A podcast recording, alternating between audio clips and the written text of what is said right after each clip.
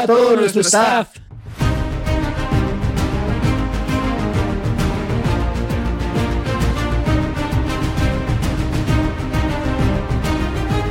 Hola a todo nuestro staff, gracias por estar aquí un episodio más eh, para su podcast Radio on Set. En este episodio vamos a hablar de la reseña de Rápidos y Furiosos, eh, episodio 10, y lo hablamos como episodios, pero es Fast X.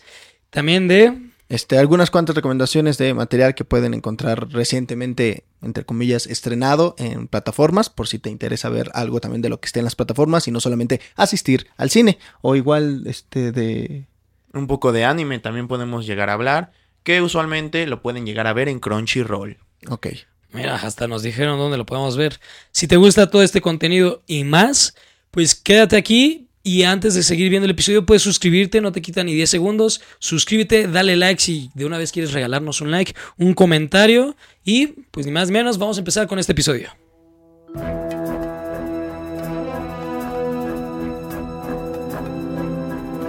Pues ya se la saben, saquen carteras. No, este, ya, ya saben de qué va a ir el tema del día de hoy. Obviamente es la reseña de Rápidos y Furiosos.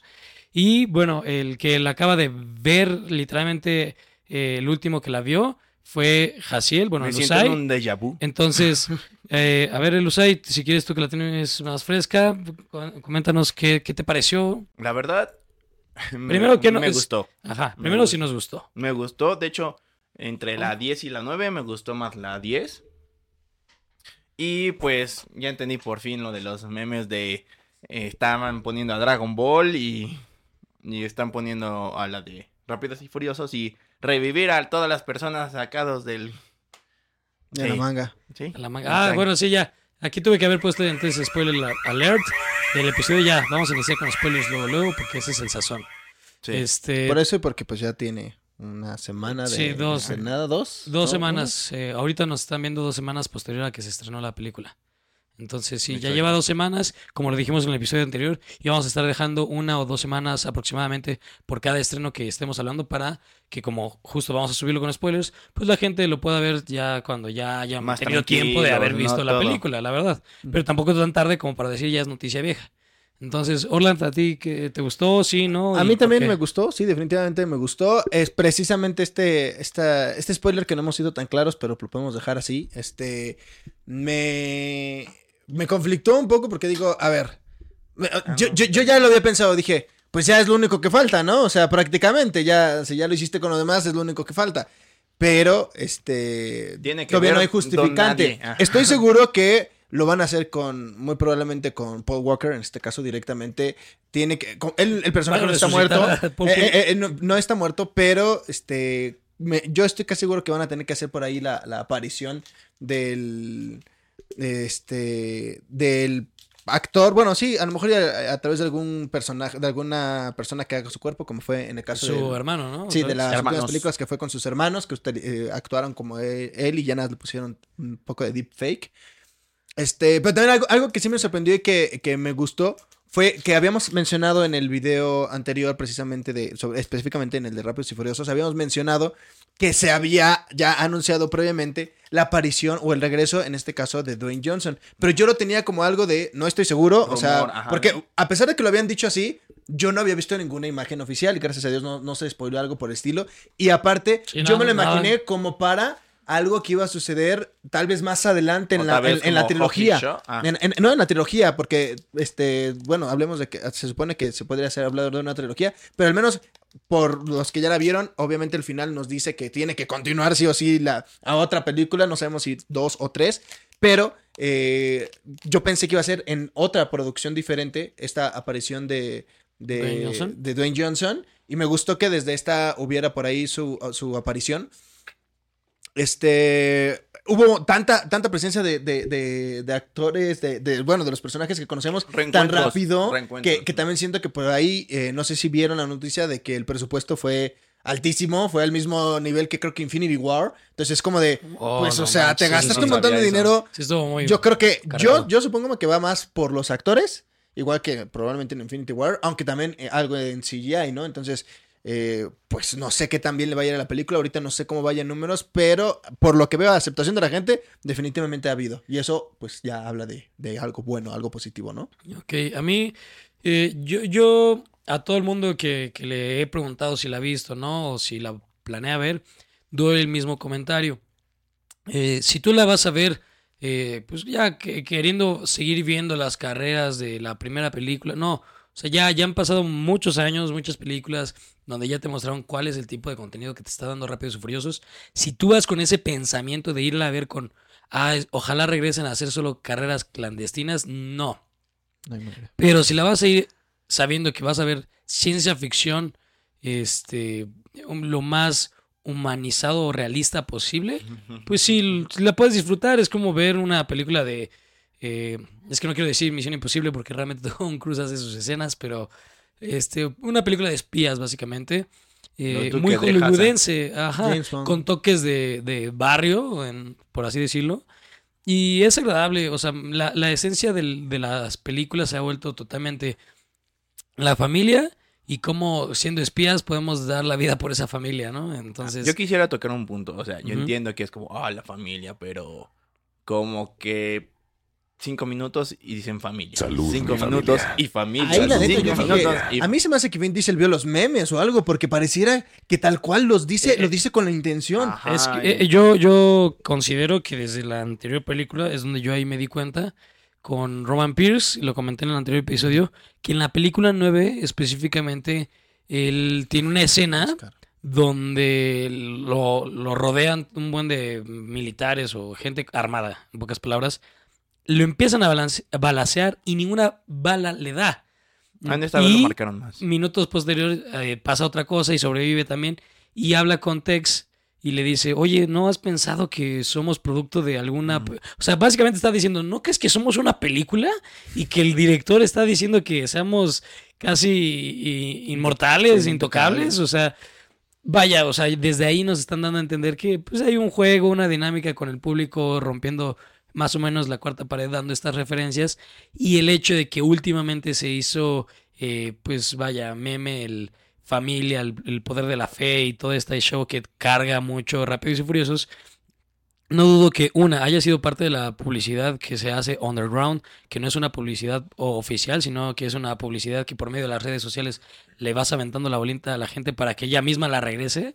Este, y pues que generó, que generó que siguieran consumiendo la película para sacar nuevos memes, nuevo contenido para reírse, que de esa forma es como el de no hay publicidad mala, el América, ¿no? Que, que mucho hate le pueden tirar, pero solo eh, hacen que se vendan más sus mercancías, que hablen más de ellos, que vean más partidos de ellos. Lo mismo con Rápidos y Furiosos. Entonces, creo que toda esta publicidad, eh, publicidad de, e incluso meterlo en sus propias películas de decir a cada cinco minutos familia y papá, Fe. tengo fe. Que fue inolvidable esa frase del niño. Sí, es como, no manches, Vin Diesel ya está. Bueno, toda la producción está metiendo super referencias de lo que se burlan de ellos. ¿Por qué? Pues porque vende, porque la gente justo está hablando de eso. tiene fe de que es su hijo y que no es de la roca. Ah, sí, no ¿Han manches. visto ese meme? Eh, Sí, que sí. cambiaron de la raza del niño de Entre las tres de las tres películas. Es un una es Thanos, blanco, una es es, un latino Thanos. y otra es eh, afrodescendiente, Sí, que ahora es el término. Ah, en la primera rosa, luego púrpura y luego... Y luego, no podemos decir esa palabra en redes No, sociales. Este, no, pero, pero justo también ese va a ser un nuevo meme. Hasta ya sería, Metieron a ya mucha churrada que en la siguiente sea el vino el niño, ¿no? sí, no, o ya. sea, ya no, no pueden hacerlo. Pero Que se pareciera a Roman. personalmente, eh, teniendo entonces este comentario de que si lo ves con esta perspectiva, la disfruté, la disfruté porque te siguen dando escenas de acción muy, eh, muy churrescas que te divierten, este, te dan frases muy icónicas que sirven para la burla, para el meme. Este, la comedia creo que sigue siendo buena en cuestión de, Bueno, pues sigue siendo el mismo estilo de ah, un chiste de ¿acaso Roma no es hombre? No sé, o, o no sé, no sé, eh, comedia chusca, agradable, familiar, sobre todo, porque no, no rayan en y algo. no, y no excesiva, ¿no? O sea, no, no tan constante. No, no a cada rato, excesiva, ¿no? no forzada. Sí, sí. Ah, Por ejemplo, ya me acordé de justo una escena chusca que es cómica bu- buena, o mínimo para mí funcionó. Y la escena de Jason Statham golpeando a una persona Mm. en un eh, adentro de un saco de box y, Que esas y escenas que post sale créditos y, de la 9. Este, ¿a poco? Ah, sí, sí, Sí. sí. ah, sí, no, no sabía. Sí me acuerdo. No me acordaba más bien. Pero sale esta persona y hasta se le ve el trasero y luego se ve como va corriendo atrás de Jason Statham. O sea, Estoy es una la- muy chusca, pero que funciona. O sea, la- al público le puede agradar. O mínimo para nosotros, ustedes pueden comentarnos aquí. Y hablando de comentar, ya que empezó el episodio, igual pueden suscribirse, darle like, eh, comentar igual lo que vayan escuchando, lo que quieran igual estar aportando durante este el episodio, pues también ¿Qué pueden les hacerlo. nuestros puntos de vista en general? E igual, pues nosotros vamos a leer los suyos y les vamos a estar contestando por el chat lo que opinamos de sus propios comentarios. Eh, entonces, bueno, hasta ahí la primera parte. ¿Qué nos pareció? Ok, a todos nos ha gustado hasta ahorita. Eh, ¿Qué no les ha gustado? ¿O qué no les gustó? Iban, bueno, yo siento que iban bien por una tangente de, ah, otra vez, old school, eh, barrio, carreras, etc. Hasta eso todavía dentro de su mismo mundo iba como coherente. De hecho, a- amé al villano bastante inteligente.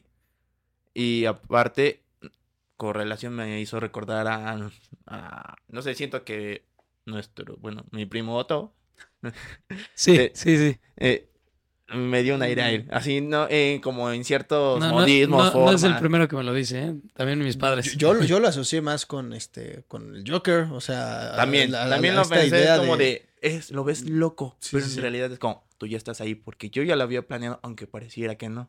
Pero voy a fingir que hago el esfuerzo, porque... Bueno, eh, ahorita a- aún no vamos a la parte del villano. Eso va a ser después. Eh, pero, ¿qué no te pero- gustó de la película? que te digo, iban bien, todavía iban más coherente y ya, obviamente hasta el final iban metiendo como que demasiado, demasiado, demasiado. Por ejemplo, por eso no me gustó la, la 9.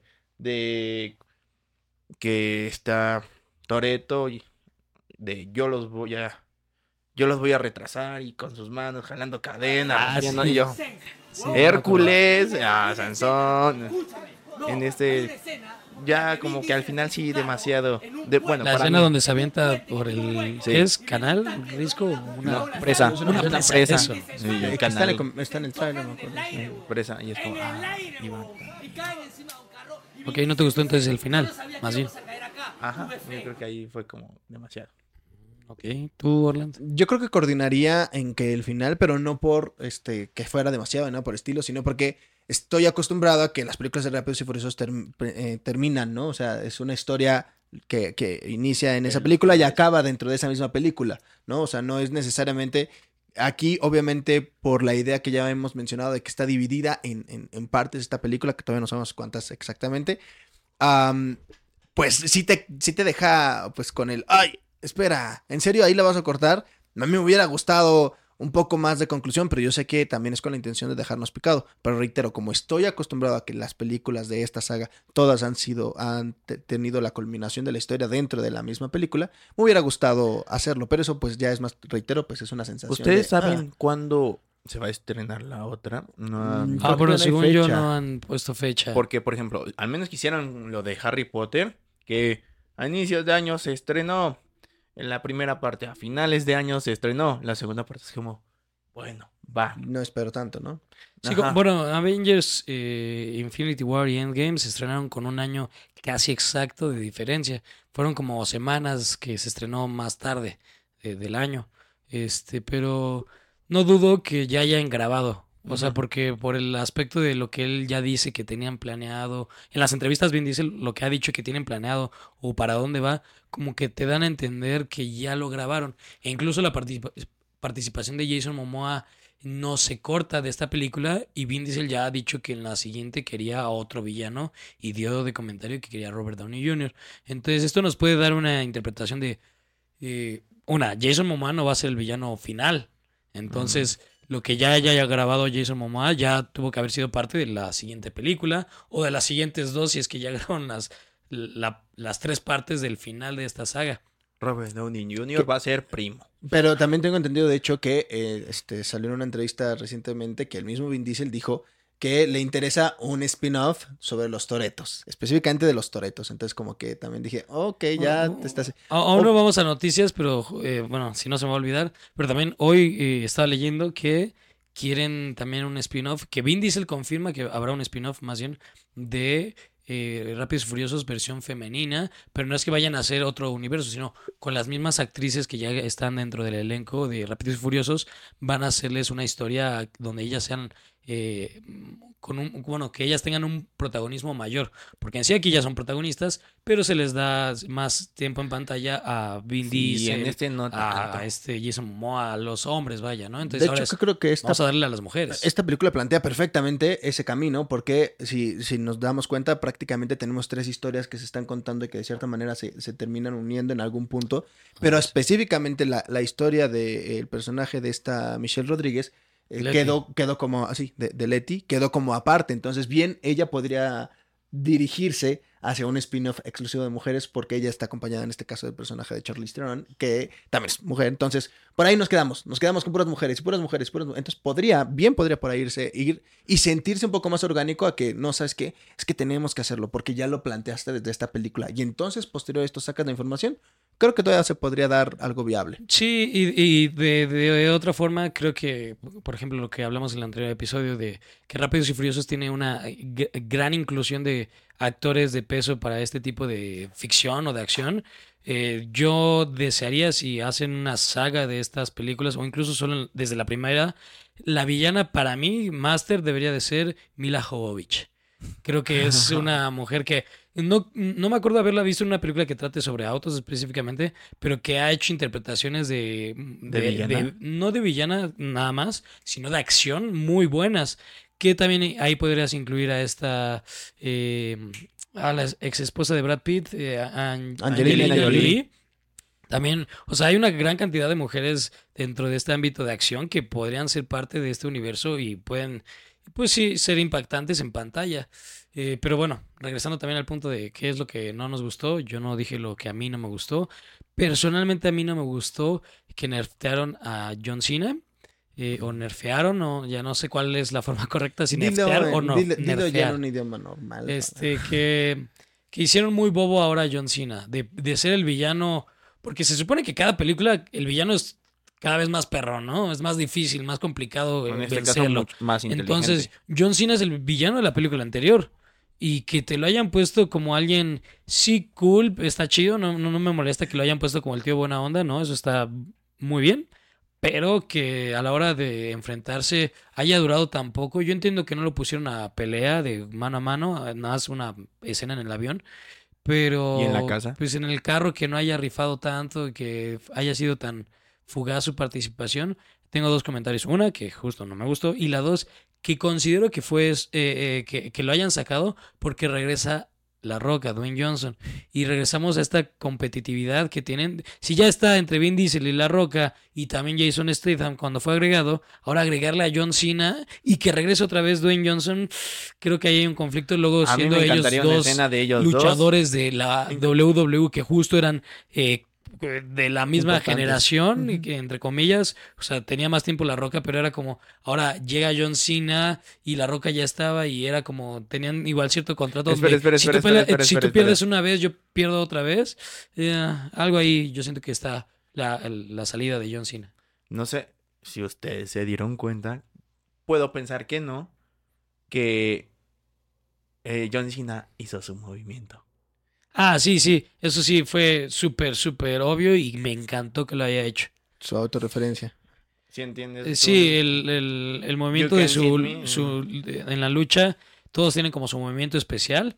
Este, de hecho, Dave Batista también lo hace en Guardians of the Galaxy eh, volumen 3 eh, y aquí lo hace John Cena, eso fue muy bueno. No me, acuerdo si mucho. tiene uno la roca, porque realmente La no, no me acuerdo mucho. Ah, bueno. A lo mucho, no. eh, yo lo que me acuerdo, o que ocupaba él más, era lo de la cuerda. De que se- pero no me acuerdo cómo era toda la coreografía. Por ejemplo, de Rey Misterio va, corre y le Sí. pega. Pero con la roca es como de va ganando y va moviendo la cuerda mientras va azotándose. No, Ok. pues, Bueno, ahí los que saben de lucha y nos están viendo, pues si saben, eh, coméntenos cuál era el movimiento de Dwayne Johnson y si lo ha hecho en las películas. Y si no, si lo esperan, estaría chido. Y si no, Eh, trataré de buscar cuál es. Y... Y bueno, vamos a intentarlo poner aquí, si es cierto. Más trabajo para ti, John. Eh, pero entonces eso es lo único que no me gustó, que, que, que tanto uno lo hayan hecho como muy fácil de vencer a John Cena y que justo lo hayan pues matado, ¿sí? Lo, lo mataron.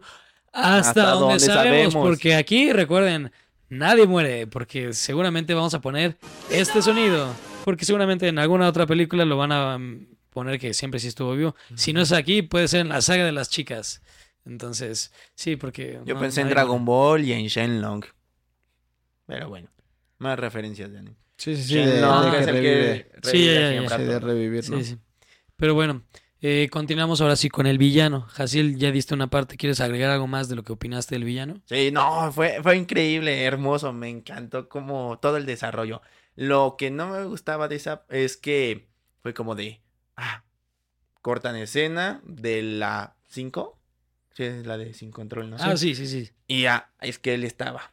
Y luego otra vez cortan Por, escena. por mí todo lo contrario. Creo que fue la mejor manera de que pareciera como Ah, no, usar las entiendo- escenas de la entiendo película. que sí, con él, pero ya con lo de su aliado. Ah, sí. Y es como de, ya no te la juegues, si quieres ahí pon a otros cinco más, ¿no? Yo, yo acabo de ver este, la 5, eh, posterior a que vi la, la 10.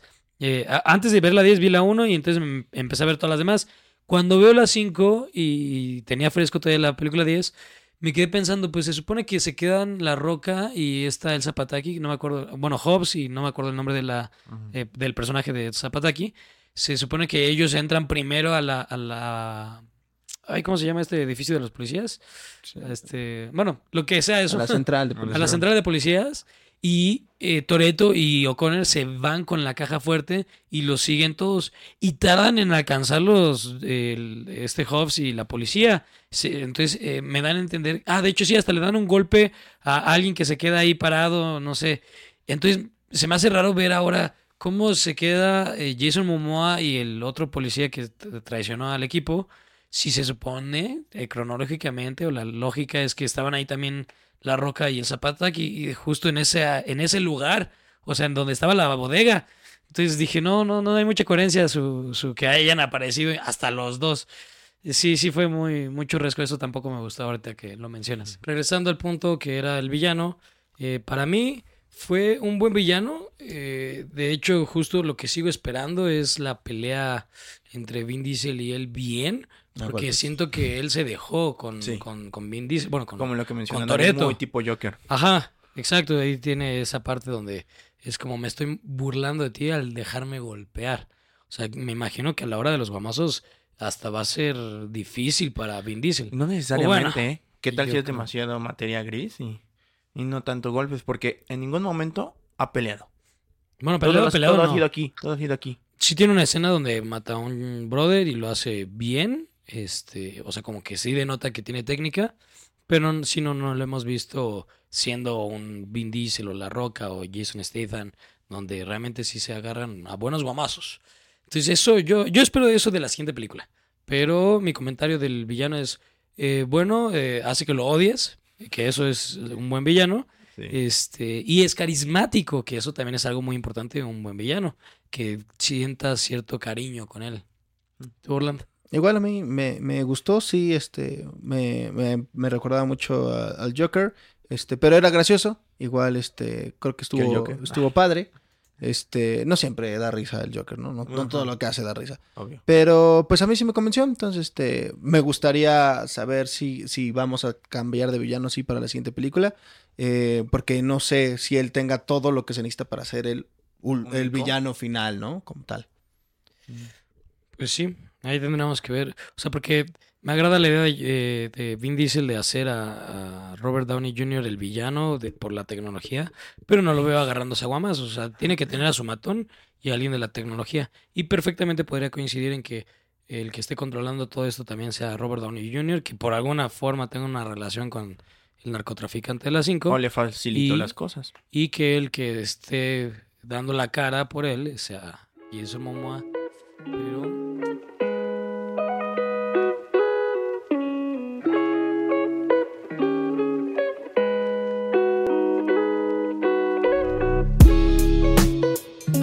Esa fue nuestra reseña de, de, de Rápidos y Furiosos 10. Espero les haya gustado. Y pues también para ir concluyendo el episodio vamos a compartirles algunas recomendaciones, los próximos estrenos, tanto en cine como en televisión, en streaming. Ya terminó su paso por los cines hace un, par de semanas. Se estrenó en Amazon Prime Video la eh, película de Air, enfocada en estos este, tenis que en su momento eran muy populares, inspiradas, esta- estos mismos tenis, utilizados como parte de, de- de este grandísimo atleta de básquetbol, Michael Jordan. Este, en este caso, los Air Jordan eh, sería el nombre completo de, de esta marca. La película solamente se llama Air. Está protagonizada por los primos este, Matt Damon y Ben Affleck, dirigida por el mismo Ben Affleck. Eh, tenemos varios actores por ahí importantes que aparecen igual en la película, pero pues si te gusta el- el- el- los deportes, si te gustan las películas, eh, no, hay deporte realmente en la película, ¿no? O sea, pero está ambientada en, en esta época en la que Michael estaba, estaba eh, creciendo y que fue cuando se, se salieron, salieron esta marca de, de tenis y si te gusta pues un poco también igual de, de los sneakers y demás, eh, pues puedes, este, te recomendaría que la pudieras Y ver. si te gusta también la mercadotecnia o el ámbito de los negocios, también es muy interesante ver esa otra parte o la historia dentro de este tipo de, de giro que son los negocios. Precisamente. Eh, igual en otra plataforma se estrenó en HBO eh, una, un pequeño documental de tres episodios sobre eh, lo que se llama el documental The Price of Glee, pero lo que hoy se conoce como La Maldición de Glee, este programa de televisión este, del 2009 que duró unas seis temporadas.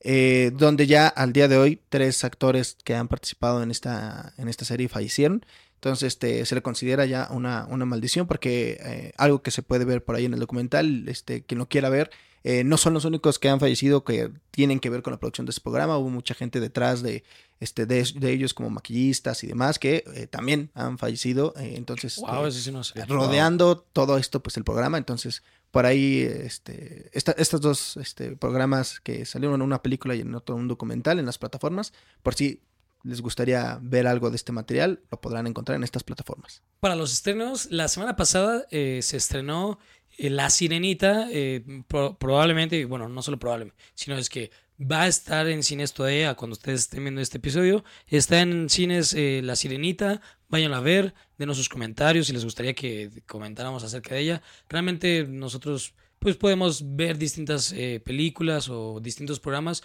igual porque ustedes nos los recomiendan, aunque no sea nuestro tipo de cine. Este, esta semana se acaba de estrenar el primero de junio, el jueves, si no me equivoco, eh, la de Spider-Man Into the Spider-Verse, esta película animada que es de Miles Morales, cómo se adentra en este... eh, Across, Across the la primera Spider-Verse. Spider-Verse. Ah, bueno, Across the Spider-Verse. eh, esta película de, de Miles Morales que relaciona a muchos otros Spider-Man. Ahora tenemos, eh, si no me equivoco, por villano o uno de los villanos Antagonista. a este Miguel Ojara, que es un Spider-Man de otro universo, no es Peter Parker, obviamente. 2099. Este, porque Peter Parker siempre va a ser buena. No, este. Pero está interesante la inclusión de otros Spider-Mans que no sean Peter Parker específicamente. Eso está interesante, conocer a otros. La próxima semana, 8 de junio, se estrena eh, Transformers, The Rise of the Beast. Eh, yo personalmente soy muy, pues no fan en cuestión de conocer más profundo, pero soy alguien que ama mucho estas películas. Eh, desde niño las veía una y otra y otra y otra vez. Este, y estoy emocionado por este fresh reboot que le están haciendo a esta saga. Me, me interesa ver qué es lo que va a pasar.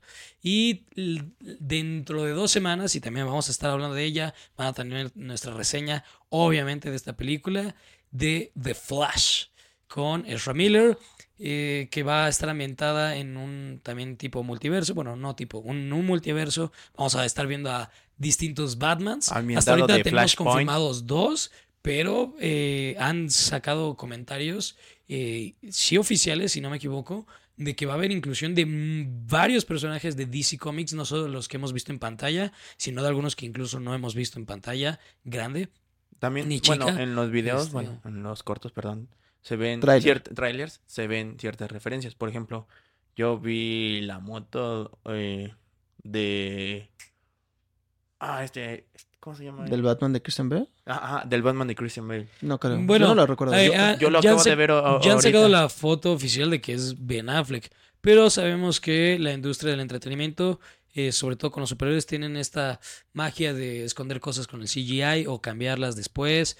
Mm, Hasta el final, eh, de hecho, incluso la gente que llegó a ver como el primer, eh, la primera función, les avisaron que pues todavía no estaba al 100 terminada, entonces puede haber todavía algunos cambios para el día del estreno oficial. Eh, pero bueno, ahí déjanos en los comentarios si tú la esperas y, o qué otros estrenos tú esperas que nosotros no hayamos comentado ahorita y que podamos comentarlos en los próximos episodios. Por el lado del anime, no olviden que ahorita está lo de Demon Slayer, la tercera temporada. Ah, como les gusta verlo por lo mismo de las películas, que es la Villa de los Herreros. Es un anime corto, sí, para los que van iniciando. No, no tiene tantos capítulos, bastante digeribles, por si les gustaría iniciar en esto del anime. Es uno muy bueno en lo personal. Y por ejemplo, no es un One Piece que en Netflix mínimo hay 300 capítulos. Uf. Sí, es que el anime sí es muy largo. Muchas este. veces. ¡Corten el set! Nos vemos. Cuídense. Hasta.